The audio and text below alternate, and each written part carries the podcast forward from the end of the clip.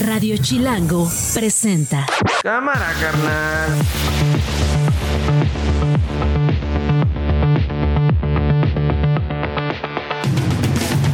Viernes 3 de noviembre, sí, llegamos al viernes y es 3 del 2023, es la una de la tarde, yo soy Nacho Lozano y ya saben, esto no es un noticiero. Así suena el mediodía. Eh, de Guerrero, de acuerdo con la Fiscalía General de Guerrero, se tienen 46 personas fallecidas y 56 personas no localizadas. Está colectado en basura, en todo. Estamos al 100% trabajando, pues no sé cómo, pero las condiciones que tenemos, no tenemos, como trabajadores del ayuntamiento, no tenemos nada, pues, como ir guates y nada. El derecho a defenderse de un Estado tiene límites, y esos límites son respetar la vida de civiles inocentes, principalmente niños y niñas.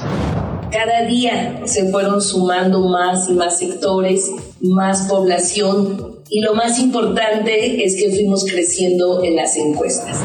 El juez, de acuerdo al informe que tengo, sí actuó por consigna, porque se dedicó a hablar mal de mí. Magistrade, magistrade, fíjese que ando buscando trabajo porque cuando me gradué quiero ser como usted.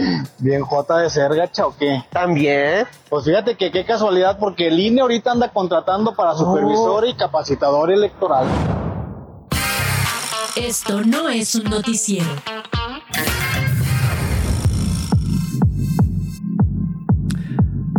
Una de la tarde con un minuto eh, en la zona centro de la República Mexicana. Gracias por estar con nosotros en este viernes. Quédense. Vamos a conocer las noticias más relevantes. Las vamos a platicar, las vamos a conversar. Hoy, viernes particularmente, de mis días favoritos, porque está en la cabina Daniel González, que es el maestro que más sabe de cine en radio. ¿Qué hubo, Dani? ¿Cómo estás? Encantado, Nacho. Bienvenido. Bien, gracias, Ah, bueno, muchas gracias. yo no te había visto, Sí, muchas gracias. Dani. ¿Todo en orden? Todo en Qué orden. bueno, qué Muchas gusto, gracias. qué gusto verte. ¿Vienes, ¿Vienes de la universidad o qué vienes de dar Sí, sí, sí. Vengo desde el sur de la ciudad. Desde- eh, ¿Fuiste a dar clases al TEC? Al TEC. Ah, muy bien. Sí, pero Saludos ya a tus estamos alumnos. aquí. Muchas gracias. Oye, pues bueno, qué temazo con el que vamos a abrir hoy. Porque, Daniel, tú.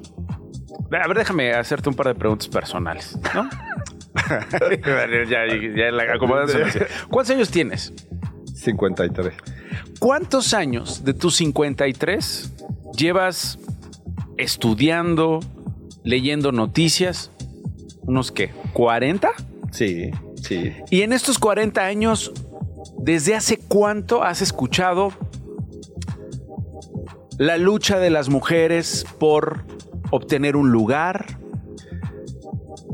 la perspectiva de género, la discriminación positiva para la inclusión, la equidad, la igualdad, desde las diferencias de los géneros, los derechos y las libertades de las mujeres? ¿Desde hace cuánto? Bueno, las luchas desde que soy pequeño, pero ya digamos la posibilidad de legislar. No, pero tú, tú, tú, Ah, tú, yo- tú, Daniel, desde- Daniel desde González. niño. No vamos a revisar, niño. no vamos a revisar Sí, eh, sí, 1950, no vamos a, revisar 1930 con la primera convención en Yucatán, feminista. No, no, no, no. Es decir, Sí, yo- historias personales. Yo desde que nací. Sí, desde O sea, desde que nací hay en la familia, y seguro en la familia de ustedes también, esta impresión de que estamos obligados a combatir las violencias contra las mujeres, ¿no?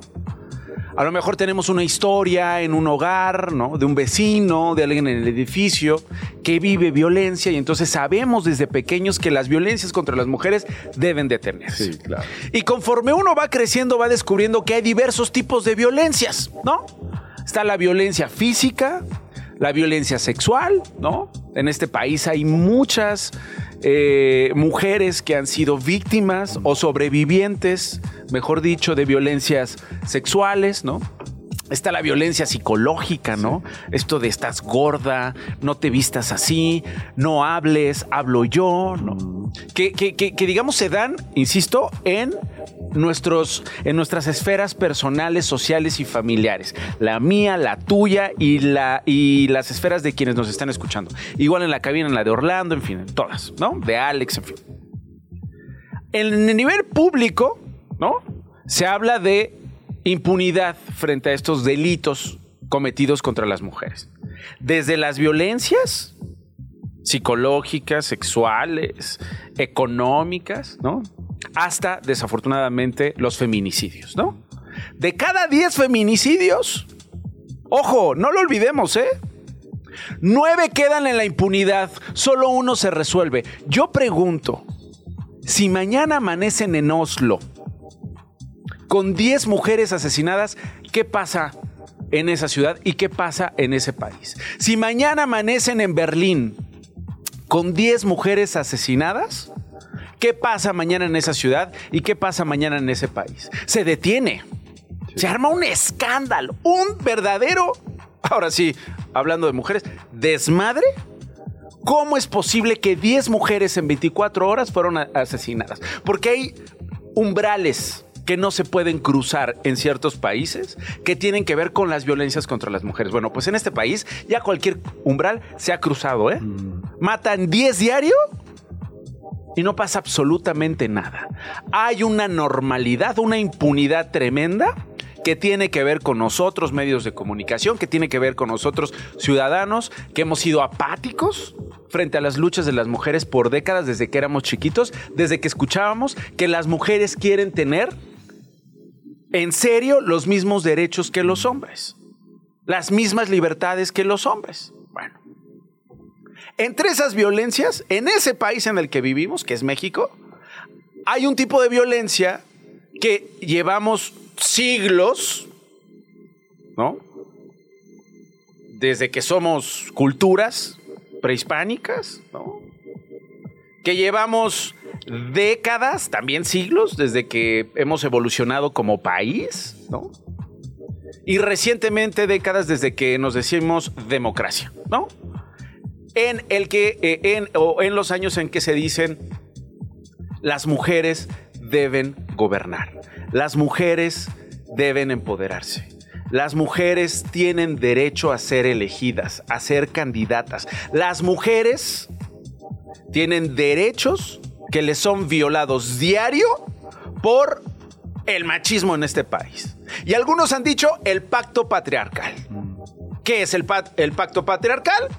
Es un grupo de cabrones, un grupo de güeyes ahí, que llevan heredando el poder en este país por décadas, poder político, empresarial, comunicacional, sobre todo político, y que deciden quién entra al poder y quién no, quién entra al cuarto y quién no. Y si es una mujer, pues vamos a ver, ¿no?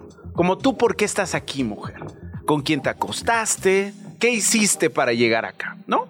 No reconocen esa igualdad ante la Constitución y ante las leyes y esa equidad a la hora de distribuir el poder entre los géneros. Bueno, se tienen que hacer una serie de leyes al paso de, los, de las décadas y al paso de los años para que las mujeres de manera, digamos, natural, vamos a decirlo, como lo manda la Constitución, tengan los mismos derechos. Y así fuimos viendo que ¿Por qué estoy echando este choro? Van a ver por qué estoy echando este choro, porque de verdad es bien, eh, eh, me da mucho coraje. Eh, vamos viendo un Congreso, ¿no? Que comienza a, reformar la Constitución y obliga, ¿no? Que en el Congreso el 70% sean cabrones y el 30% mujeres. Órale, para que las mujeres tengan inclusión. Al paso de los años eso se volvió 60-40, 50-50, incluso en algún momento en el Senado, afortunadamente en años recientes, la mayoría eran mujeres. Qué bueno, poder político. Luego vinieron otras reformas que decían, órale, los partidos que quieran participar en una elección y quieran ganarse los huesos, porque van por el hueso, van por el presupuesto, van por mantener el bastión, van por conquistar un bastión, van por crecer el poder de sus partidos políticos, de sus grupos, salvo excepciones donde sí vemos a políticas y políticos que hacen chamba por la gente. Están obligados a poner a mujeres como candidatas. Los tenemos que obligar porque sabemos que ustedes son bien machos y no lo van a hacer, ¿no? Y entonces veíamos cosas como las Juanitas. ¿Se acuerdan de hace algunos años? ¿Te acuerdas, Daniel? Está muy bien. Que ganaban, que ganaban, ganaban el acurul con la nueva ley, ¿no? De inclusión. Y luego pedían licencia y llegaba el cabrón a tomar el curul. El suplente. Y decíamos Juanitas, cuando en realidad tendríamos que visibilizarlos a ellos. Ellos eran los Juanitos, ellos eran los aprovechados. Y decíamos Juanitos, ¿no? Eh, si, si- si no me equivoco, era por Iztapalapa. porque ganó Juanito y era, bueno, va a ganar, van a votar. El presidente, de hecho, van a votar por Juanito, que está aquí, pero no se la va a creer. Porque la que va a gobernar es Clarita. Nada Entonces, va a ganar Juanito, pero va a llegar Clarita. Entonces le llamaron Juanitas porque votabas por ella, ganaba la curul, el distrito, y llegaba el, el- otro, pues nada más para hacer la finta, ¿no? Bueno, hoy, ¿por qué digo este choro? Hoy estamos ante una elección importantísima el próximo año 2024. Entre varios eh, cargos que ayer estuvimos detallando con Claudio Flores, están nueve gubernaturas. Y hoy el Consejo General del Instituto Nacional Electoral ha aprobado criterios para que los partidos políticos se vean obligados a garantizar la paridad de género en las elecciones de esas gubernaturas. Es decir, eso que los partidos todo el tiempo andan presumiendo. No, las mujeres son mayoría en nuestro partido, las vamos a empoderar, queremos que gobiernen, queremos que lleguen al poder o a los poderes y que influyan, en fin. Pues esos partidos hoy están escamados, porque resulta que podría verse el escenario en que de esas nueve gubernaturas, en cinco los partidos pongan a mujeres como candidatas. Y entonces, ¿qué dice el patriarcado? No, no, no, espérate, espérate. Como una, como, una vieja, como una mujer. Si yo soy acá el, el- chingón, ¿no? Yo soy el que va arriba en las encuestas, porque si pones una mujer, perdemos. Es de verdad muy complejo, ¿no? Es más, más complejo de lo que lo estoy explicando, pero eh, eh, para entenderlo mejor está con nosotros Marta Tagle. Marta, tú eres feminista, tú llevas muchos años siendo funcionaria pública, siendo legisladora, hoy eres consultora de género y derechos humanos. Gracias por estar con nosotros. ¿Cómo estás? Y batallando para que se nos respeten nuestros derechos. A ver, yo no sé si la introducción estuvo bien o no, Marta. Yo no sé si lo hice bien, yo no sé si planteé bien el, el asunto. No, no, sí, la verdad de las cosas es que pues para las mujeres ha sido muy, muy difícil que se reconozcan plenamente nuestro derecho a formar parte de las decisiones públicas de este país. No pedimos nada más ni nada menos, sino exactamente los mismos derechos para las mujeres de este país y pues nos ha tardado, o sea, tan solo ya llevamos 70 años, imagínate desde que se reconoció el derecho al voto de las mujeres y es la hora en la que apenas empezamos a ver mujeres, como tú decías, en los congresos a, las, a mitad y mitad. Apenas en la historia tenemos nueve mujeres gobernadoras en el mismo momento cuando en, durante este mismo periodo se han elegido a más de 300 hombres. Es decir, nos hemos tardado muchos años en llegar al momento en el que nos encontramos ahora y no ha sido ni regalado ni fácil. Se han tenido que ir haciendo un montón de leyes que, como tú también bien decías, con este tema de las Juanitas, pues cada vez que hacemos una ley o que encontramos un mecanismo, pues los señores de los partidos que encuentran burlarlo. Cómo darle la vuelta. Claro. Siempre, siempre encuentran cómo darle Ahora, la me llama la atención algo. Movimiento Ciudadano es hasta ahora el único partido que se ha mantenido firme en contra de la paridad, Marta. Pues mira, la verdad de las cosas es que el único que presentó una impugnación alegando eh, vicios procedimentales fue Movimiento Ciudadano, pero detrás están todos. Todos. los. Todos están de acuerdo con Movimiento Ciudadano. Porque, porque yo escuché la discusión que se dio al- en el Consejo General del INE, que incluso la primera vez que se discutió el tema se echó para atrás la votación por ahí por un error que hubo en la votación. Pero todos los partidos estaban resistiendo, se empezaban todos diciendo, estábamos de acuerdo con la paridad, pero no se- no queremos que el INE se meta, no es nuestra vida interna. Oye, pero esa es una hipocresía. Eso es un doble juego. Es decir, no queremos que las mujeres sean candidatas. La verdad, Marta. Sí, la verdad de las cosas es que siempre nos pasa lo mismo, o sea, nos dicen, no se metan acá porque eso nos toca a nosotros definir cómo lo hacemos y la verdad de las cosas es que si no hubiera habido desde el 2019 a la fecha estos lineamientos que el INE ha puesto, no habría Claro. tantas mujeres gobernadoras, porque ahora dicen, no, es que nos toca a nosotros y le toca a los congresos, pues por lo menos del 19 para acá tuvieron oportunidad de regular el tema Claro. y simple sencillamente no lo han hecho ni han querido hacerlo.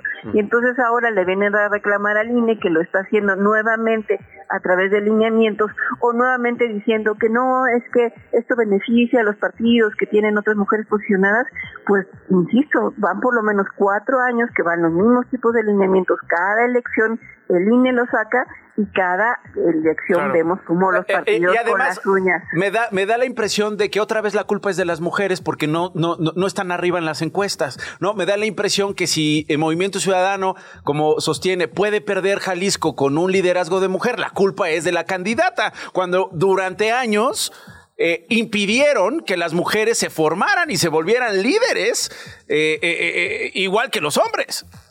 No, incluso vemos ahorita todas las precampañas adelantadas que Sí, existen en el Ciudad de. México con Morena también, Ciudad en Chiapas también con Morena, con Sacil, lo mismo, Puebla. No, Sí. pero todos los señores andan realmente desatados. O sea, yo, yo ves que soy poblana y paso por ahí seguido. Este, pues nada más parecía que existían hombres en la política Sí. y además todos estas, estos espectaculares de los señores con estas revistas que de repente se inventaron todos, ¿no? Ridículos, pagándolo Todos- además nosotros, Marta. Pagándolo nosotros, cubiertas con sus fotos todas las ciudades de ellos, solamente de ellos, o sea, nada más había que ver los espectaculares y eran los señores posicionándose eh, como si no existieran mujeres en campaña, porque además otra cosa que es innegable en esta desventaja en la que las mujeres llegamos a la política es que el acceso al financiamiento público lo tenemos totalmente desigual, pues estamos hablando de hombres que tienen el control de los recursos del partido, de sus bancadas en el Congreso, o sea, ellos tienen acceso a recursos públicos y las mujeres no. Tienen Sí. que ver además cómo le hacen para hacer una una precampaña y muchas veces es con recursos propios. Claro. Entonces, es total y absolutamente desventajoso y no nos pueden decir, no, es que las mujeres no son competitivas cuando ellos se han estado promocionando desde Claro. mucho tiempo atrás y además cuentan con recursos para hacerlo. A ver, Marta, finalmente, ¿en qué va a acabar esto? Eh, tú tienes experiencia, tú tienes un gran colmillo, tú conoces muy bien a los partidos políticos. ¿En qué va a acabar esta simulación? ¿En qué va a acabar este machismo que, ha- que- que han mostrado los partidos políticos en los últimos días?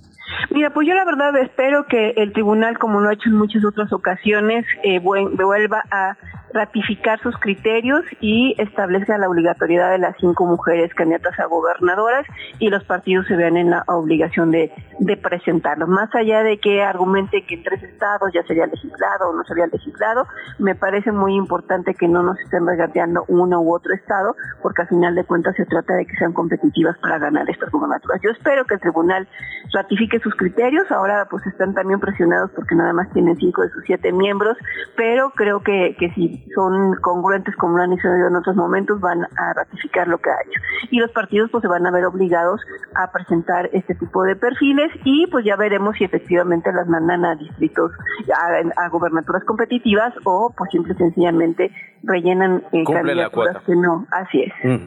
Marta Tagle, consultora de género y derechos humanos. Gracias, te mando un beso. Qué gusto, Nacho. Igual. Muy buenas tardes. Bye. Radio Chilango. Digo, es que, eh, eh, es que si seguimos opinando, creo que incluso hasta nos vamos a escuchar mal tú y yo, Daniel, porque somos hombres Claro, opinando de esto. ¿no? O sea, y, y- y bueno, y sabes que Nacho, luego hay un argumento que, que intentan ser incluyentes cuando los hombres dicen, no, no, eh, que sea por, eh, por virtudes, que sea por capacidades, que, no, que el tema de género no atraviese la selección para el trabajo, para la política. Es increíble porque ese es un argumento que lo que busca justamente es seguir reafirmando la superioridad de los, de los varones. A ver, otro ejemplo. Es que de verdad las noticias hoy, en las últimas horas, han estado tremendas y, y- y- y- y mostrando lo que seguimos siendo como, como país y como planeta. ¿eh? Esto, esto pasa en China, pero no está muy lejos de lo que pasa todos los días en México. ¿Qué pasó? Xi Jinping, el líder de aquel país, eh, estuvo en el Congreso Nacional de Mujeres y fue el único orador. es increíble. Bueno, el único orador es la, la primera vez en que, eh, por lo que yo estaba revisando, eh, eh, que el Partido Comunista Chino no tiene a ninguna mujer en su consejo central. No. Bueno, apareció ahí Xi Jinping. ¿Qué dijo Xi, Xi Jinping? Muchas cosas, ¿no? Debemos fomentar activamente un nuevo tipo de cultura matrimonial y de tener hijos. Y dijo, el amor y el matrimonio, la fertilidad y la familia son valores que se deben cultivar entre los jóvenes. Tremendo. güey. Qué anacronismo. Las mujeres como seres humanos cuya única Función. opciones tienen frente a sí el casarse y tener hijos. Y para de, párale de discutir en el Congreso Nacional de Mujeres. Deyanira Navarrete es académica de la Facultad de Economía de la UNAM, es profesora también feminista. Deyanira, eh, ¿cómo lees esto? Además, en, eh, eh, en una de las potencias más importantes del planeta, el líder diciéndole esto a las mujeres. Bueno, ya habías yo creo que también hay que situar el teléfono, ya habías aventado el teléfono, ya habías aventado el teléfono, ya te habías encamionado, ya habías dicho, estoy harta de esto. Bueno, eh, también yo quisiera como nada más considerar, sí, eh, justo estos modelos asiáticos, ¿no? Ajá.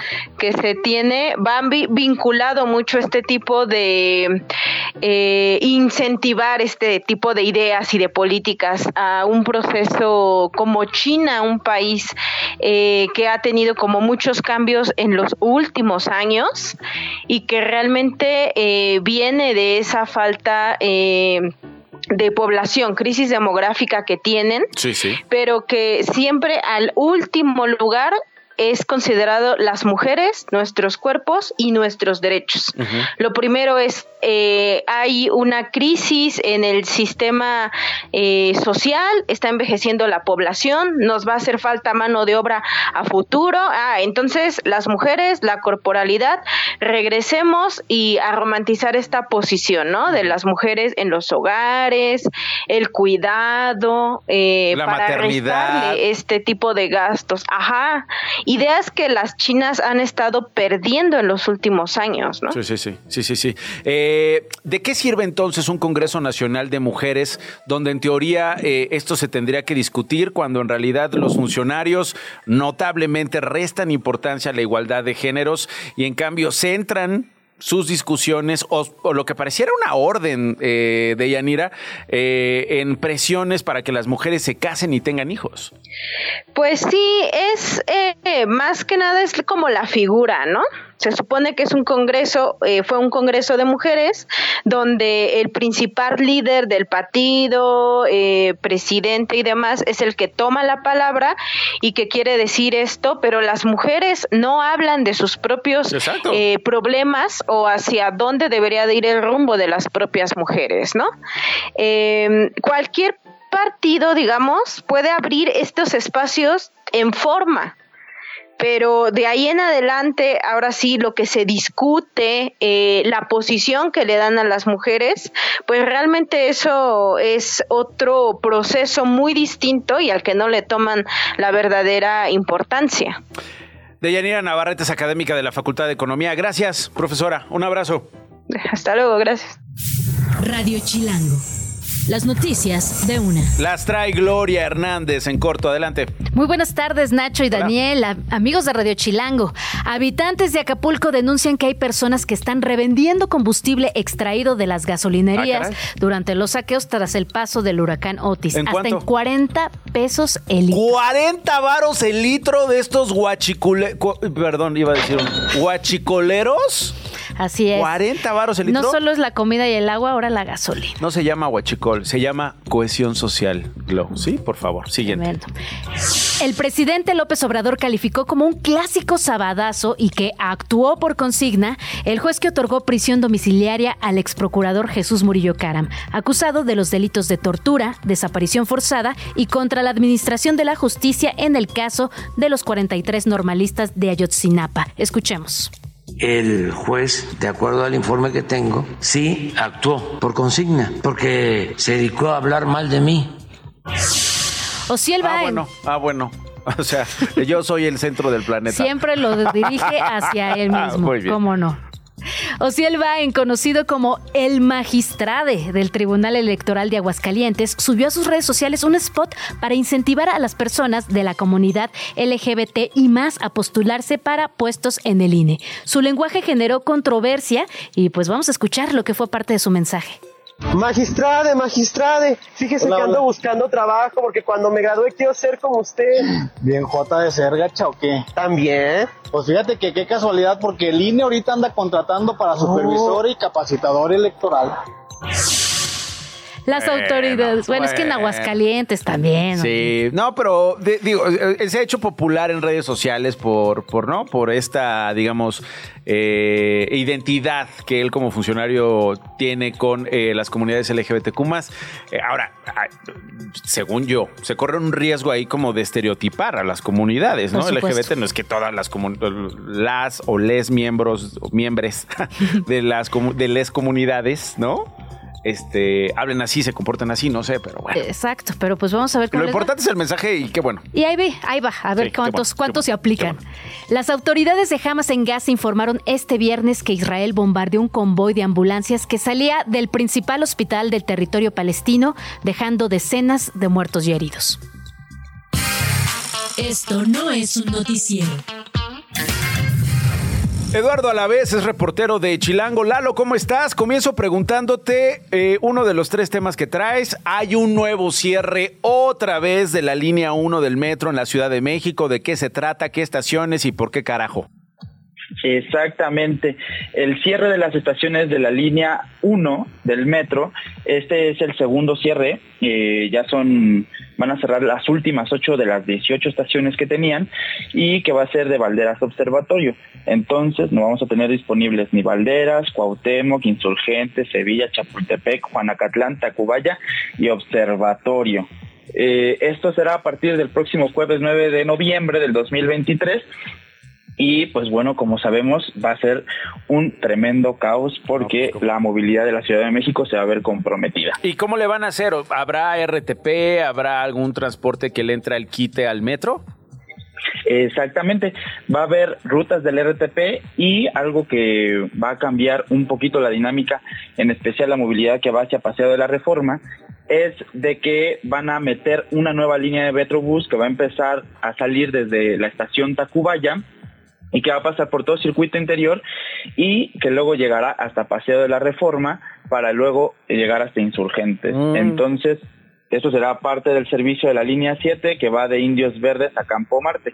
Muy bien. Entonces, pues va a estar medio movido. No, pues sí va a estar medio movido, pero sí como lo bien dices, eh, Eduardo, va a ser un caos. Pero bueno, mañana el gran desfile del Día de Muertos de este 2023. ¿Cómo, cuándo, cuántos, Lalo? Eh, exactamente, mañana es el gran desfile, es una nueva edición del desfile de muertos, el Día de Muertos, y participarán más de 4.000 personas en 65 contingentes, 48 comparsas, 13 carros alegóricos, 3 empujables, la verdad va a ser una gran fiesta. ¿Vas a ir? Se esperan más de... Sí. o sea, pero ¿vas a ir tú o porque te mandaron de Chilango a chambear? Eh, afortunadamente no me tocó chambear. ¡Ah! Pues a todo dar, con caguama en mano, ¿o qué? Eh, por supuesto. Muy bien. Muy bien. Y este, ¿y de dónde a dónde? ¿Cómo va a estar lo del desfile, mi querido Lalo? Digo, también para alcanzarte, ¿no? A ver si nos, eh, nos vas eh, enfriando una. Por supuesto, eh, los vamos a estar esperando desde la Puerta de los Leones del Bosque de Chapultepec, va a pasar por toda Reforma y terminará hasta el Zócalo de la Ciudad de México. Y ah. entre las sorpresas, la verdad, les tengo preparados que va a estar Sonido La Changa, La ¡Vámonos! y el cuarteto Los Miranda. ¡Ah!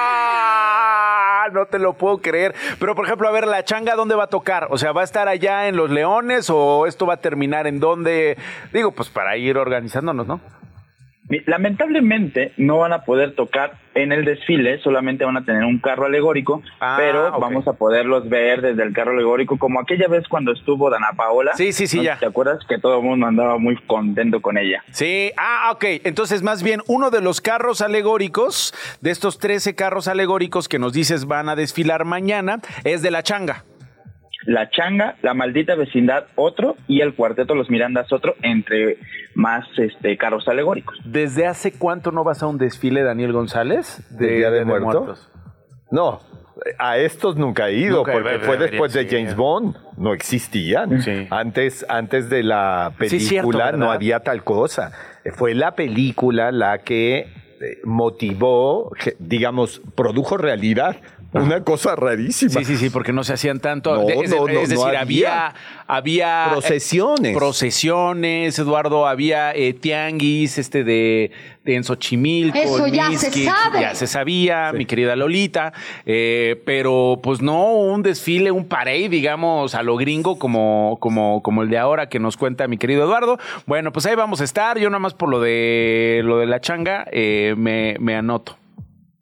Claro que sí. Recuerden que empiezan a partir de las 2 de la tarde y eh, van a ser alrededor de 4 horas, entonces más o menos a las 6 de la tarde va a estar terminando todo el folclorio. Eduardo Alavés, reportero de Chilango, gracias. Claro que sí. Buenas tardes Nacho, buenas tardes eh, profesor Daniel. Un gusto. Gracias. Esto no es un noticiero.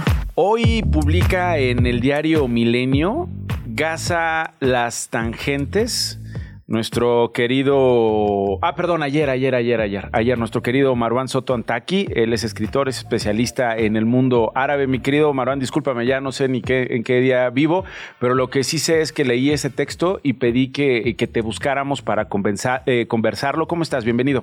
Querido Nacho, muy buenas gracias. Sirvió de poco la insistencia por aclarar que jamás no representaba a los palestinos. Esa aclaración bien recibida en el espíritu de las condenas contra el barbarismo, se diluyó en el rechazo a las protestas pro-palestinas de quienes ahora asumen que todo lo pro-palestino es pro-jamás, Maruán. A ver, ¿qué es lo que pasa históricamente con Palestina e Israel? Palestina e Israel han tendido en las últimas siete décadas a sacar lo peor de las personas, sobre todo de aquellas que no están implicadas o relacionadas con el conflicto. ¿Qué quiero llegar con esto? Tenemos dos realidades siempre que hablamos de Palestina e Israel que son simultáneas. Una es lo que ocurre en el conflicto, en las distintas etapas de este conflicto de más de siete décadas, pero también lo que ocurre en otros países en relación al conflicto. Por un lado, hemos visto en las últimas semanas cómo la respuesta de Israel ha tenido un nivel de brutalidad que lo que dijimos en algún momento hace unas semanas, cuando justo era tu cumpleaños. Claro, sí, sí. que se arriesgaba Israel a pasar de ser percibido como lo que era, como la víctima, a transformarse en lo que también se, se podría conformar. Te llevaste minutos en esa conversación ah. explicándonos eso, Manu. Y eso es lo que está sucediendo. ¿Por qué está sucediendo? Porque el nivel de violencia ha llegado a superar las 8.000 víctimas y demás. Ahora, ¿cuáles son las tangentes? Lo que ocurre fuera de estos escenarios. Hemos visto dos fenómenos increíblemente preocupantes en prácticamente todo el mundo, donde han salido una serie de protestas o de acciones que caen en un abierto antisemitismo, deleznable antisemitismo, cosas espantosas que podemos ver, sobre todo la última semana, como por ejemplo, el que se han dibujado estrellas de David sobre comercios o establecimientos de propietarios judíos tanto en París como en Alemania. Eso no lo veíamos desde la Segunda Guerra Mundial. En unas muestras absolutas de que, que requieren condena, ¿no?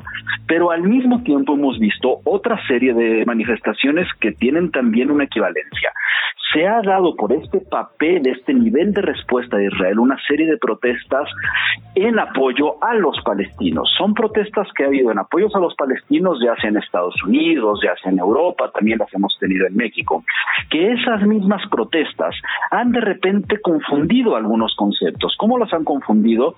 Se ha llegado a tomar que, por ejemplo, lo que hace Hamas es solamente palestino, se confunden entonces proclamas de Hamas con proclamas palestinas y a partir de eso resulta que existe un fenómeno paralelo en el que hay gente que por querer condenar este tipo de posturas se transforman en portadores de un discurso abiertamente árabe, abiertamente islamófobo.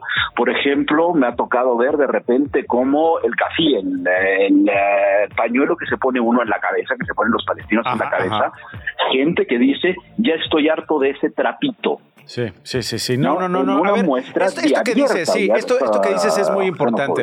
Eh, eh, y, además que nos obligan a tomar partido, nos obligan a estar de un lado y otro. Eh, y, ahorita mientras hablabas, me acordé de Boric, el presidente de Chile, está en Washington ahora porque la Casa Blanca está siendo anfitriona de esta alianza para la prosperidad económica de la región.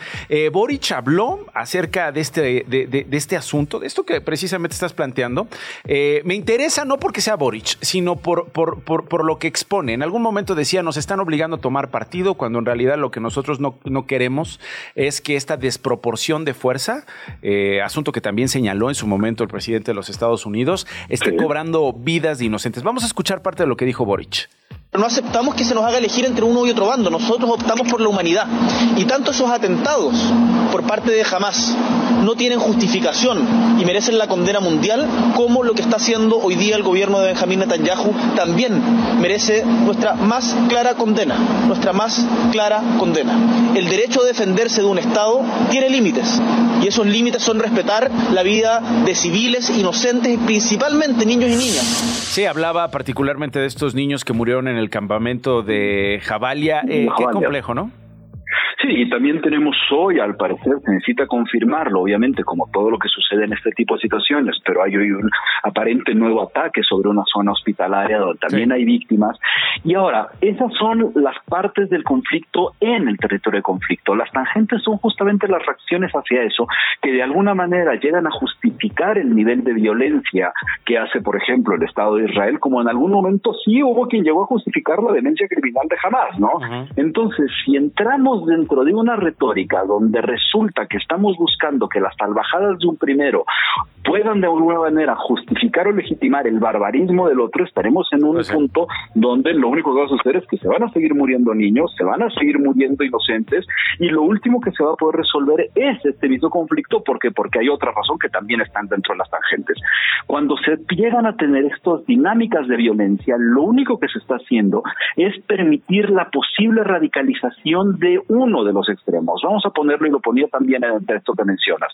¿Cómo vamos a convencer a partir de una de una acción como la que ha tenido Israel en las últimas eh, semanas, cómo se convence a una nueva generación de palestinos de que, no se, la vía puede no ser violento? Exacto. ¿Cómo lo hacemos?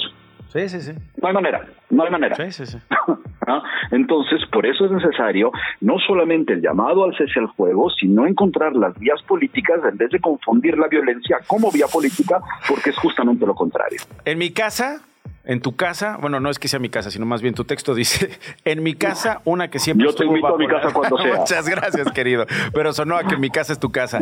En mi casa escribiste una que siempre estuvo bajo la sombra de Palestina e Israel.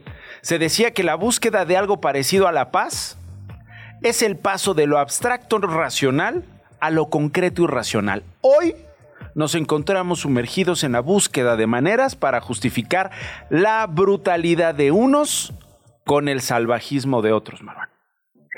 Justamente es eso. A ver, suena muy raro de repente tener que pensar en que alguien se va a sentar con una organización terrorista como Hamas, eso es evidente. Sin embargo, la paz, y eso se dijo cuando los acuerdos de Oslo, la paz solamente la haces con tu enemigo. Entonces, a partir de eso, se tiene que pensar, aunque suene irracional, la necesidad de hacer concreta una posible salida de esto con quien uno podría en principio que no podría encontrar un punto de negociación. Esa es la única manera. ¿Qué es lo que se está haciendo ahora? Se está haciendo ahora, sobre todo del lado en este momento de Israel, aunque también lo hemos visto eh, crecientemente por parte no solo de Hamas, sino de Hezbollah, cómo se trata de justificar a partir de la barbaridad que se hizo, hay una manera de entonces tener un castigo colectivo que pueda entonces ser equivalente, solo que la equivalencia es muy fácil de perder. ¿Qué pasa con este tipo de cosas? Por ejemplo, vimos hace una semana cuando, por ejemplo, en Tel Aviv se le proyectó a una serie de periodistas internacionales las imágenes que se encontraron sobre la masacre de más de mil personas, mil cuatrocientas personas en la entrada del 7 de octubre de Hamas, como una manera de entonces justificar el tipo de bombardeos, la reacción de Israel. Bueno, ¿qué es lo que está sucediendo con eso? Que eso se sigue extendiendo. Este próximo lunes, y lo siento por la embajada de Israel, que supongo que no quería que les que dijera eso, ¿no? está invitándonos a, mucha, a varios uh, agentes de medios a una proyección de ese mismo material de manera que entonces se haga un control de daños de las acciones que están haciendo ahora. Bueno, esa es una invitación que empezaron a circular esta semana. Evidentemente yo no iré, ¿no? Pero lo que se está haciendo es justamente tratar de justificar con la barbarie de uno el salvajismo de otros. Y ese es el camino para solamente la destrucción absoluta. Marwan Sotontaki es escritor, especialista en el mundo árabe. Les recomiendo este texto. Gaza, las tangentes, se publicó en Milenio. Te mando un abrazo, Marwan. Gracias. Abrazo, querido Nacho. Esto no es un noticiero Lenin Ocampo es reportero del sur de Guerrero. Lenin, 46 eh, muertos, se ha actualizado la cifra de personas no localizadas, 56. ¿Qué decir? Tú estás en Chilpancingo, vas rumbo a una comunidad afectada como parte de tu labor como reportero. ¿Qué decir de lo que ha ocurrido en las últimas horas allá en Guerrero, Lenin? Oye, decirte que, bueno, los muertos, que están en 46, no se ha movido, pero nos han comentado los mismos buzos que van sacando sus cuerpos y que no hay un servicio médico forense para que los ayude y ellos mismos se los llevan y los entierran. El día de ayer sacaron a un marinero que se perdió dentro de esta eh, entrada de Otis y, y bueno, este, ellos mismos van sacando sus muertos. Entonces, hay 46 muertos desde hace dos días pero el día de ayer salieron otro y bueno, y como estos han salido varios y no se han este, actualizado. Eh, actualizado. Aparte de los 56 desaparecidos, mucha gente fue a Semejo y bueno, hay 56 desaparecidos, pero hay mucha gente que fue al Semejo y les dijeron que las características de sus muertos, bueno, de sus familiares no estaban. Y al final una familiar marinero encontraron después de una semana buscándolo y pidiendo al CEMEFO que les dijeron la identificación, lograron encontrar en ese punto desde hace una semana encontraron a su familiar que quedó muerto en esta bahía. Y así que el día de ayer la enterraron, ¿no? Sí, es el descontento de la gente, es el descontento de la gente porque eh, la autoridad no ayuda tampoco en nada y ahora los buzos encuentran buscando a sus compañeros, ¿no? No, pues Varios de los desaparecidos que marcan están en esta zona donde están los, los barcos, los buques, porque fueron a, a rescatar, ¿no? Estos yates, yates muy caros y aparte de embarcaciones pequeñas que era parte de su vida. Y ahí desaparecieron muchas personas y también pues varios de los muertos estaban ahí. Este, comentarte que eh, a nivel total ya está abierto la costera, eh, la parte turística, pero también la gente, eh, la gente de las zonas urbanas están pidiendo que pues también ellos los ayuden, ¿no? Porque ellos mismos con pico y pala están abriendo sus calles, están tumbando árboles, están poniendo las, los techos de sus casas con las, con, con las láminas que volaron y esa es la otra situación que está existiendo y sobre todo también eh, el gobierno federal dijo que hay 30 mil despensas, pero hay 200 mil pues damnificados. Pues y, la gente pues lo que quiere es agua, principalmente y comida, ¿no? No, totalmente sobrepasados. Yo creo que en lo que pase en el tiempo y ya contra más señal de internet que tenemos de teléfonos, nos damos más cuenta en la catástrofe de este huracán. Totalmente. Y bueno, la gente está descontenta, ¿no? No, totalmente. Y no es una cuestión contra el presidente, ni contra ninguna autoridad.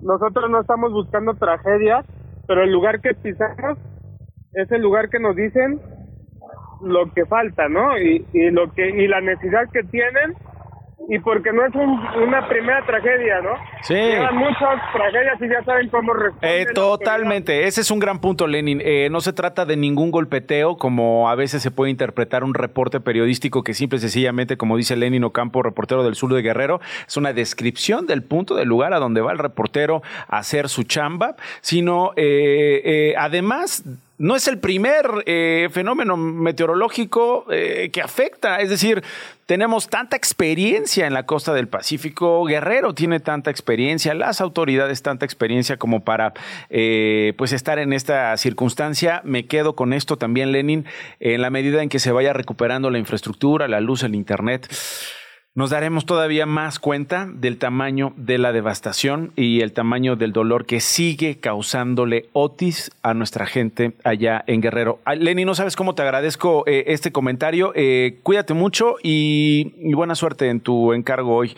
eh, hacia dónde vas.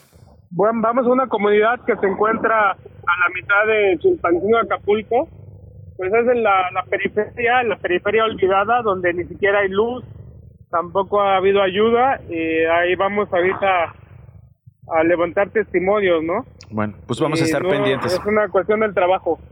Vamos a estar pendientes. Sí, estamos en contacto con Sí, estamos en contacto. Lenin, reportero del sur de Guerrero. Vamos a estar pendientes, por supuesto, de tus crónicas. Voy con Pilar Telles, ella es reportera de DPC de Imagen Noticias. Eh, Pilar, adelante. Hola, ¿qué tal Nacho? Buenas tardes. Pues fíjate que te comento que Rubén Albarrán, el vocalista de Café Tacuba, esta banda mexicana, reaccionó ante las acusaciones de Ofelia Medina, quien dijo que el cantante desconoció a su ex esposa, que es sobrina de la primera actriz, y a su hija. Al respecto, el cantante compartió en sus redes sociales un comunicado donde explicó que pasa por una situación personal que, de acuerdo con sus palabras, está siendo tratada con la debida diligencia ante las autoridades judiciales. Además, el cantante negó que haya desatendido sus responsabilidades y aseguró que cumple conforme a la ley. El músico también pidió pues comprensión y respeto porque pues los comentarios de la actriz afectan a, su familia. Eh, Nacho, hay que, hay que recordar que en una entrevista la artista dijo que Albarrán se casó con su sobrina Andrea Medina hace ya varios años en Estados Unidos, pero actualmente se encuentran separados. Durante su matrimonio concibieron a, una niña a quien supuestamente el cantante pues no atiende y que incluso el artista prohibió a su expareja decir que mantenía una relación en, aquel tiempo. Mm, bueno, pues ahí está el caso. Queríamos hablar contigo para que nos lo contaras y eh, pudiéramos compartir lo último sobre él. Muchas gracias, Pilar Telles.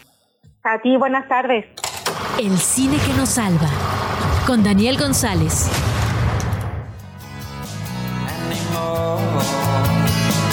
Y literal, el cine que nos salva, vaya día, vaya historia las que hemos estado tocando el día de hoy, Dani. Y pues bueno, este rolón además esta banda. Sí, es una gran, gran canción de The Smiths. Pues el 10 de noviembre se estrena en Netflix la película El asesino de David Fincher, este espléndido director estadounidense del Club de la Pelea, eh, de Zodiaco, de, Seven. Eh, y esta es su película más reciente y eh, cuenta la historia de un asesino profesional, de un asesino a sueldo, un personaje sociópata, maniático, muy preocupado por los métodos y por los procedimientos y que lleva una carrera completamente exitosa, digamos. Hasta que mm, en los primeros minutos de la película, eh, una misión que tiene a su cargo la falla. Y a partir de ello, su, su código de conducta empieza a desmoronarse. Entonces, la película de verdad es muy es fascinante porque en ningún momento romantiza al asesino, es decir, realmente plantea cómo una persona eh, tiene toda una serie de ideas sobre cómo comportarse, pero en el momento en que se comporta, su conducta no corresponde con sus ideas.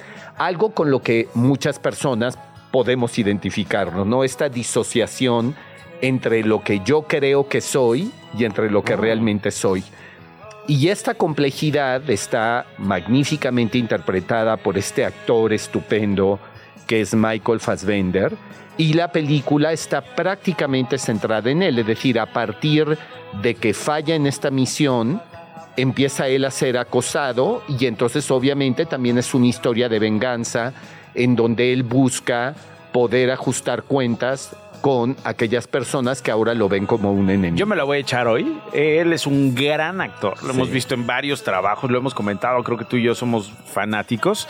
Eh, eh, ¿qué, te pareció la factura? De, no, no, eh, mira, yo creo que si algo distingue a David Fincher es su escrúpulo para construir una historia en donde jamás pierde el hilo, mantiene mucho la atención. Eh, la película es una adaptación de una novela gráfica francesa, pero con la que toma cierta distancia Fincher para pues, plantear temas que están muy presentes en, a lo largo de todo su cine, ¿no? La fragilidad masculina, eh, la interacción con los otros. Eh, y la, la película se está exhibiendo en pocas salas, porque, bueno, bien sabemos que, que las dos cadenas monopólicas que hay en nuestro país eh, no suelen exhibir películas de Netflix por un asunto que me parece absurdo, que tiene que ver con los tiempos de exhibición. Entonces está en la Cineteca Nacional, está en el Cine Tonalá, está en pequeñas salas, pero bien vale la pena darse una vuelta, eh, darse una vuelta y verla en pantalla grande, porque pues el próximo fin de semana se podrá ver en Netflix, pero de verdad sí es una película para verla en pantalla grande. There is a light that never Goes Out, es la canción que estamos escuchando de The Smiths. Y tienes un par de películas, me quedan dos minutitos de contexto, eh, Dani, que nos tienes preparadas por esta semana, eh, por motivos eh, periodísticos. ¿Cuáles son? son, bueno, por una convención que hubo sobre inteligencia artificial en donde se decidió que hay que regular esto, digamos, fue un... Elon Musk dijo que es la mayor amenaza a la humanidad. Sí, sí, que tuvo lugar en Gran Bretaña. Entonces, pensando en eso, hay películas recientes que han explorado la manera en cómo los seres humanos en un futuro próximo interactuaríamos con seres de inteligencia artificial. Una de ellas es Ex Máquina de Andrew Garfield eh, la otra es El hombre perfecto, una película alemana estupenda de María Schrader, que además me parece interesante la perspectiva de una mujer sobre eh, una científica que eh, hace un experimento para pasar una semana con lo que podría ser el hombre que mejor la amaría. Y After Jan de Kogo Nada, un artista visual de ascendencia japonesa estadounidense, que también explora el tema del duelo ante la pérdida de una compañía de inteligencia artificial, en este caso de la hija del protagonista. Entonces creo que son tres opciones que nos motivan a pensar sobre nuestra relación con la inteligencia artificial. Muy bien, ahí están. Eh, las vamos a publicar en tu cuenta de Twitter y las vamos a compartir, por supuesto, en las redes sociales de Radio Chilango. Gracias, Dani. Al contrario, Gracias por salvarnos. de semana. bueno, el cine siempre nos salva. hasta ahora, hasta ahora. Buen fin de semana también para ti. Buen fin de semana para ustedes. Gracias por habernos acompañado en esta semana. Gracias al equipo. Este, que descansen. Este, que descansen, que la pasen muy bien. Gracias por habernos acompañado. Se quedan con Radio Chilango, la programación que ya saben que les tenemos preparada. Gracias por hoy. Esto fue Esto no es un noticiero con Nacho Lozano, una producción de Radio Chilango. Escucha un nuevo episodio de lunes a viernes en tu plataforma de podcast favorita. Radio Chilango, la radio que... Viene, viene, ¿eh?